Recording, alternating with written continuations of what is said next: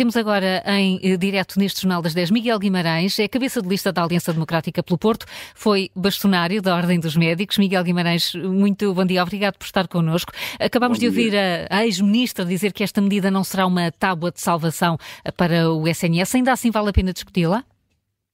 Uh, não, é assim, vamos lá ver. Deixe-me eh, enquadrar a situação que eu acho que é importante. Primeiro, a doutora Marta Penido está-se a esquecer que os médicos internos em formação especializada não estão só a fazer formação.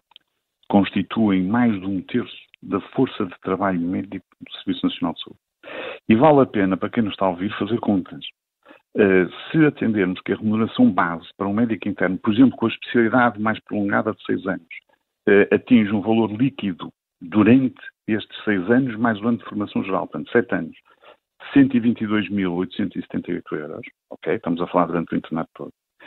E qualquer médico dá um retorno muito superior à despesa que, que, que representa. Se nós utilizarmos aquilo que é o regulamento oficial das tabelas de preços das instituições e serviços integrados no SNS, estamos a falar da portaria 207-2017, seu anexo 1, e que pode ser checado por quem o quiser e entender, um episódio de urgência, ou seja, uma consulta na urgência, um episódio de urgência, eh, numa urgência médico-cirúrgica, que é a maior parte das urgências, é remunerado pelo Estado aos hospitais em 85,91 euros.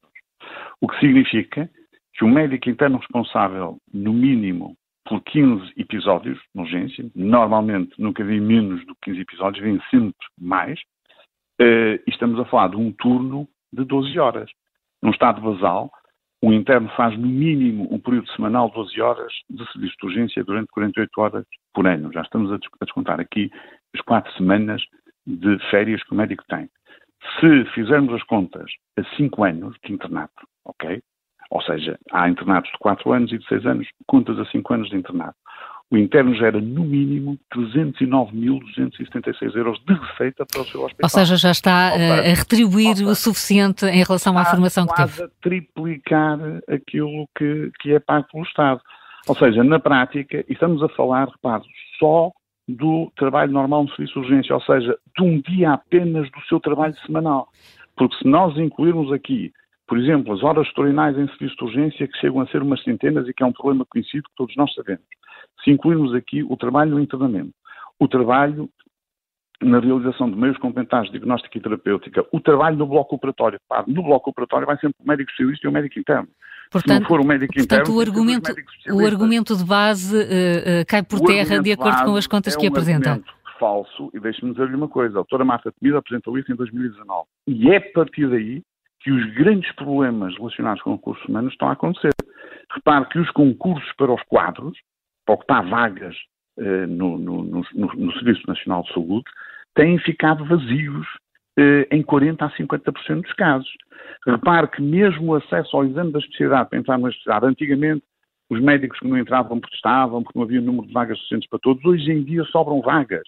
No último concurso sobraram 400 vagas e mais o número de médicos internos que neste momento está a optar por ir fazer o internato da especialidade fora do país é cada vez maior. Também está a crescer. Seja, Ainda assim, ouvimos Marta Temido aqui uh, a admitir que se esta proposta avançar ou se avançasse, uh, os rendimentos dos médicos uh, poderiam mas, também mas ser deixe, superiores. Deixe-me dizer-lhe uma coisa mais importante que tiver tempo. É que estas medidas não são dignas de um Estado democrático.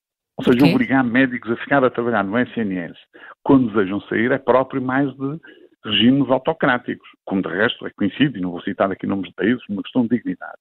Mas, repare, nós não podemos aceitar uma coisa dessas. Nós o que temos que fazer, o que a AD quer fazer, é atrair os médicos para o SNS de forma democrática, oferecendo melhores condições de trabalho, negociando as carreiras com os respectivos sindicatos médicos.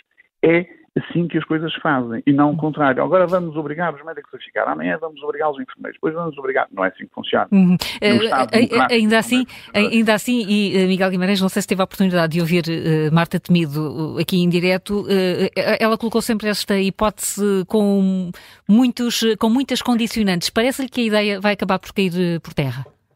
Sim, a ideia vai acabar por cair por terra, eu não tenho dúvidas nenhuma sobre até porque seria uma ideia tremendamente injusta para os médicos. Aí então é que os médicos começaram a sair todos do SNS. Hum. E, portanto, era um caos total.